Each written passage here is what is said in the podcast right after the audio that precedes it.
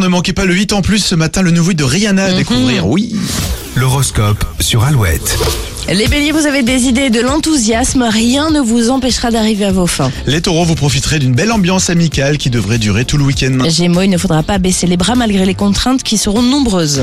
Cancer, vous saurez comprendre les émotions des autres juste en les observant, ce talent vous sera utile aujourd'hui. Euh, Lyon, les discussions seront constructives, vous partirez en week-end avec le sourire.